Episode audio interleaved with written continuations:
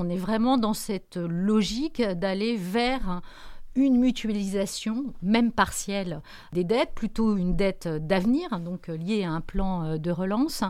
Mais ce qu'il faut savoir, c'est quelles qu'en soient les modalités, pour avoir cette mutualisation, il faut de la confiance. Le podcast, le rendez-vous expert du Crédit Agricole.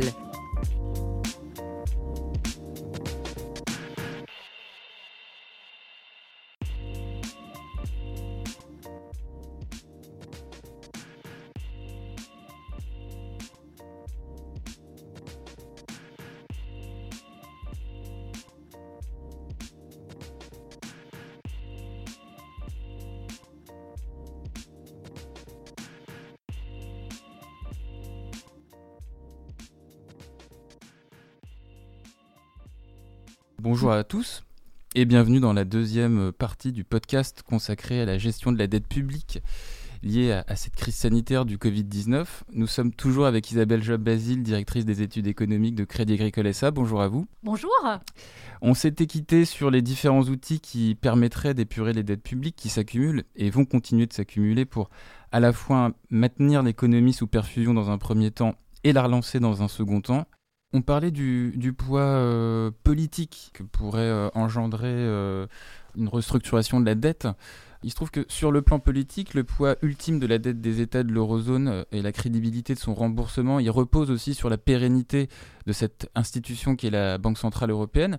Certains acteurs des marchés financiers pourraient en douter puisque le 5 mai dernier, la Cour constitutionnelle allemande basée à Karlsruhe a émis un arrêt portant sur le programme de rachat de dette publique, le PSPP, qui avait été émis en 2015, je crois, hein, par Mario Draghi. Euh, les juges allemands estiment que la BCE outrepasse ses prérogatives en rachetant de manière trop importante de la dette des États européens.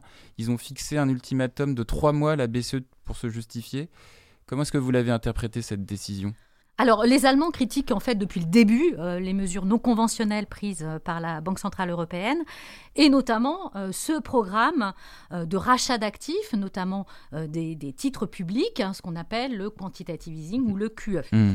Et donc, effectivement, comme vous le soulignez, la Cour constitutionnelle allemande a une nouvelle fois émis des doutes sur la légalité de ce QE. Et donc, selon la Cour, en fait, la BCE n'enfreint pas l'interdiction de financement monétaire des États membres. En revanche, elle pourrait excéder son mandat dès lors que son programme de rachat d'actifs a des effets disproportionnés sur les politiques économiques ou budgétaires. On est bien sur la disproportion. Exactement. Et il cible en particulier ces taux extrêmement bas, euh, voire négatifs, qui pénalisent l'épargne allemande. Exactement, l'épargnant allemand. Et donc, ce qu'il dit, c'est qu'en cas de non-respect de ce principe de proportionnalité, eh bien, la charge de la preuve, en fait, elle va incomber à la Banque centrale européenne. Eh bien, la Bundesbank, qui est la banque centrale allemande, eh bien, pourrait suspendre euh, ses achats de titres. Et donc, cette décision, eh bien, elle a fait l'effet d'une bombe, puisque ça transgresse en fait deux principes fondamentaux de l'union euh, monétaire, à savoir l'indépendance de la Banque centrale européenne mm. et puis également la primauté du droit européen qui est contraignant, normalement pour les juridictions euh, nationales, alors même que la Cour européenne de justice eh bien, a validé la légalité euh, du QE. Je crois que c'était en, fin d'année 2018. 2018, oui. Et donc, c'est vrai qu'on se demande, là, il y a vraiment une question de hiérarchie des normes. On se demande en effet, bah, qu'est-ce que deviendrait une union monétaire si en fait chaque État membre pouvait, à sa guise, contester euh, toute décision euh, prise au niveau communautaire ou au niveau de la Banque centrale européenne.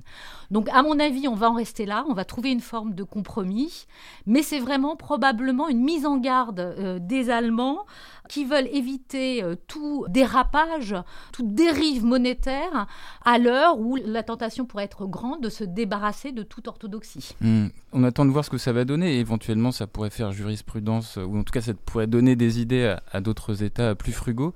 En tout cas, les dernières déclarations officielles euh, laissent penser à un renforcement à venir de la politique budgétaire et politique de l'Union. Ursula von der Leyen, la présidente de la Commission européenne, a annoncé vouloir mettre sur la table une dette commune à hauteur de 750 milliards d'euros, une déclaration qui faisait suite à celle du président Macron et de la chancelière allemande Angela Merkel de mettre en place, sur le même principe, une dette commune de 500 milliards.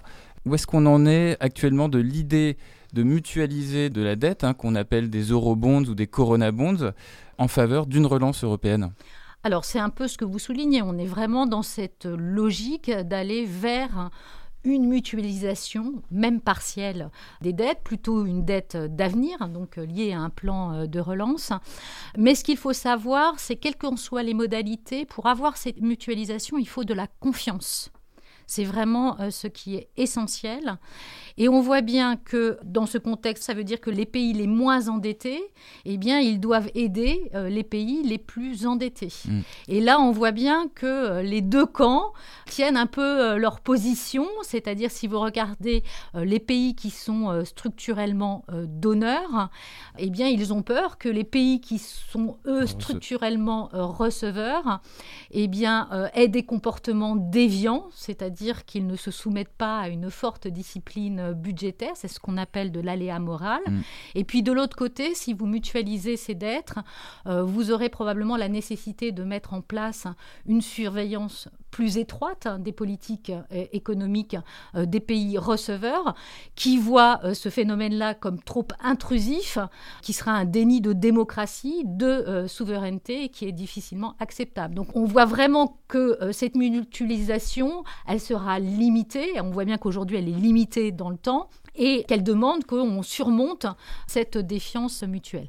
Mais à tout le moins, on a effectivement euh, ces propositions qui sont sur la table où pour la première fois, on a vraiment un mécanisme solidaire, puisque jusqu'à présent, ce que faisait l'Europe, puisque l'Europe a quand même mobilisé un certain nombre de fonds pour aider euh, les États membres dans la crise, mais euh, ces fonds, eh bien, il s'agissait essentiellement de prêts alors certes à des taux concessionnels, sur des durées allongées, mais il s'agissait quand même de prêts qui venaient alourdir l'endettement public de chacun des États membres, hein, qui était redevable de ces emprunts. Alors que là, on est dans une logique de subvention de transferts pour 500 milliards, hein, pas pour les 750 milliards, mais pour une partie, pour les 500 milliards, qui seront en fait des transferts euh, vers les pays les plus touchés et les secteurs les plus impactés par la crise euh, du Covid, et qui seraient financés par un emprunt de la Commission européenne. Donc on est bien dans une logique de dette commune qui serait remboursée, alors soit par une surcotisation des États membres, soit par des ressources propres de la Commission européenne, par de nouvelles taxations au hmm. Niveau euh, européen. sachant que les 500 millions dont, on dont parlaient Emmanuel Macron et Angela Merkel par rapport... Euh, milliards. pardon, 500 milliards, 500 milliards, ils ne se circonscrivaient pas à ce deux seuls États en fait ça concerne l'ensemble de l'Union européenne. Oui, oui, tout à fait. Alors c'est vrai que là, il y a... rien n'est acté, hein. on, on est dans la phase de négociation. Vous l'avez bien dit, c'est une proposition. Voilà, pour le ce n'est qu'à ce stade qu'une proposition, donc on va rentrer dans les négociations, sachant qu'on sait qu'il y a un certain nombre d'États membres. Euh, on a dit hein, euh, la Suède, le Danemark, euh, les, Pays-Bas, l'Autriche. L'Autriche, les pays qu'on appelle les quatre frugaux, eh bien, sont hostiles à toute forme de mutualisation. Donc qu'est-ce qui fait l'objet des négociations? Il y a déjà la durée de ce plan, parce qu'on veut que ce plan ne soit que temporaire. Donc mm. on a une solidarité de fait, mais temporaire pour faire face à la crise. Il y a aussi justement les critères de distribution de cette manne financière, comment on va répartir hein, cette manne financière euh, en fonction euh, de l'urgence sanitaire ou des plans de relance des euh, différents États membres, et puis des conditionnalités attachées. Mm. Et notamment, on pourra avoir euh, le fléchage de ces dépenses vers un certain nombre de secteurs, ce qui pose en filigrane la question de la gouvernance de cette euh, dépense. Mais en mm. tout cas, c'est quand même un pas franchi au niveau de la construction européenne, puisqu'on a vraiment ce mécanisme de solidarité, le fait qu'on partage, euh, qu'on mutualise les efforts budgétaires pour faire face à la crise et aussi pour préparer l'avenir. Oui, bien sûr, sachant que vous parliez de limites dans le temps de cette dette commune. On peut aussi émettre euh, une limite aussi d'un point de vue du montant.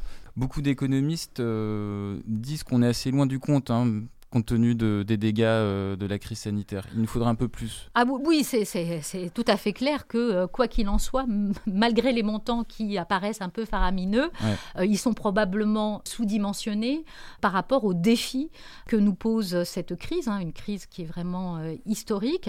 Et donc, ce qui veut dire que cette solidarité en construction, elle ne va pas pouvoir se substituer de sitôt aux efforts déployés au niveau national. Ce qui veut bien dire, au fin des fins, qu'il va falloir que la Banque centrale européenne, elle reste à la manœuvre pour refinancer ces États, et puis également pour maintenir les taux Bah, d'intérêt à de bas niveaux Mm. euh, pour viabiliser les trajectoires d'endettement. Ça veut dire finalement que la BCE, elle va continuer à flirter avec les limites de son mandat, elle va continuer à refinancer. Alors on pourrait dire presque indéfiniment euh, ses États membres. hein. C'est un peu cette idée de, de dette euh, perpétuelle qui fait du temps en fait notre meilleur allié. Avant de passer aux questions des internautes, on a envie de vous interroger, bien sûr, à propos de la manière dont ces dettes vont être employées. Euh, des plans de relance, d'investissement vers des secteurs qu'il va falloir renforcer, comme celui de l'industrie, de la santé ou de la transition énergétique, pour anticiper, ne serait-ce qu'anticiper les prochaines crises que l'on sait inéluctables, pandémie et réchauffement climatique confondus. À quoi vont servir les dettes? Alors, peut-être dire euh, au départ que en fait la dette en soi, c'est pas mauvais. Mm. Et notamment, ça peut paraître même légitime lorsqu'il s'agit de financer des dépenses d'investissement, des dépenses d'avenir, qui vont donc profiter aux générations futures. Et comme elles vont en profiter, il est normal que ces générations, elles s'acquittent d'une partie de cette dette. Donc il y a une forme de légitimité Mm. à s'endetter pour euh, dépenser pour le futur. À quoi elle doit servir cette dette d'avenir? Eh bien, elle doit pouvoir financer des dépenses de recherche et d'innovation pour faire que la croissance soit une croissance intelligente et innovante. Elle doit permettre, et vous l'avez dit, de mobiliser des ressources afin d'aider à la transition euh, écologique, hein, de manière à avoir une croissance qui soit durable. Et puis aussi, on peut, elle doit permettre aussi de financer probablement des dépenses d'éducation, de formation, ça veut dire d'investir dans le capital humain pour avoir une croissance plus inclusive. Et donc au cœur hein, de cette logique, il a la question de la solidarité intergénérationnelle. Alors on voit bien que dans cette crise, eh bien les jeunes qui sont moins touchés hein, par le coronavirus, eh bien on fait preuve de solidarité euh, vis-à-vis des plus anciens en respectant scrupuleusement les mesures euh, de confinement.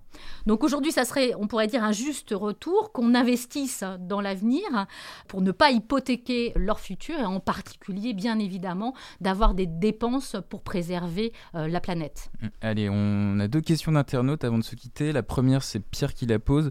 Il nous rappelle que la création de monnaie passe par le crédit. Est-ce que ce type de soutien peut être à l'origine d'une bulle? Alors, on parle euh, souvent de bulles de crédit lorsque l'endettement paraît excessif par rapport aux fondamentaux économiques. Or, il est clair qu'au sortir de cette crise, eh bien, le poids des têtes se sera alourdi, que ce soit du côté des États, on vient de le voir, mais aussi du côté des entreprises. Mm. Alors, pour ces dernières, c'est vrai que le risque défaut, il existe.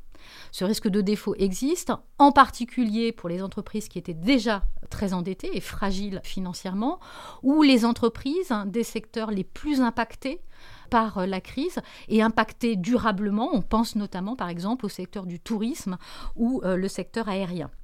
Néanmoins, ce que l'on a vu notamment dans les pays développés, c'est que ces crédits additionnels qui ont été octroyés pendant la crise sont pour la plupart garantis par les États.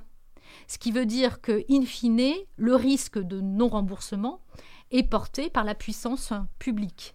Mm. Et puis on sait également, et on l'a dit, et je crois qu'on l'a répété, on, est, on va rester dans un environnement de taux bas, voire très bas, ce qui va probablement permettre de repousser un peu les limites de l'endettement. Mm. Mais ce qui est vrai, c'est ce qui sera discriminant en ces sorties de crise, eh bien, c'est l'ampleur et la vitesse de la reprise qui va permettre d'éponger euh, ces dettes plus ou moins facilement et plus ou moins rapidement. Mm. Gilles se demande si l'euro résistera face aux monnaies américaines et asiatiques dans cette économie à crédit. Alors, il n'y a pas que l'Europe, en fait. Toutes les grandes économies vont sortir de la crise, je crois qu'on ne cesse de le répéter, avec un endettement très lourd. Mm. Alors, c'est le cas effectivement en Europe, mais c'est aussi le cas pour les États-Unis et aussi pour la Chine. Donc, effectivement, les marchés pourraient un moment donné se poser la question de la valeur de ces grandes devises, et bien si le recours à la planche à billets débouchait sur une période de très forte inflation, euh, voire euh, d'hyperinflation, alors ce qui n'est pas du tout pour nous une hypothèse euh, la plus probable à ce stade, mais si ça devait advenir, eh bien face à cette érosion monétaire, on pourrait avoir effectivement des investisseurs qui prennent peur, qui, alors on appelle ça en économie, qui fuit euh, devant la monnaie, ce qui entraînerait des dévaluations euh, monétaires. Alors, toutes les monnaies ne pouvant pas quand même se dévaluer en Mmh. même temps.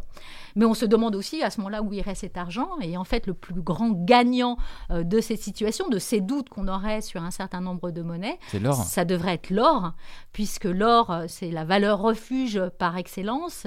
C'est cette réserve de valeur qui est censée, alors même si c'est psychologique, mais qui est censée protéger de tous les maux. Isabelle Job-Basile, directrice des études économiques de Crédit Agricole SA, merci. Merci. C'est la fin du podcast. Vous pouvez retrouver cette interview sur les pages Twitter et LinkedIn du groupe Crédit Agricole et notre page SoundCloud. Vous pourrez poser vos questions à nos prochains invités via ces réseaux sociaux. À bientôt. Le podcast, le rendez-vous expert du Crédit Agricole.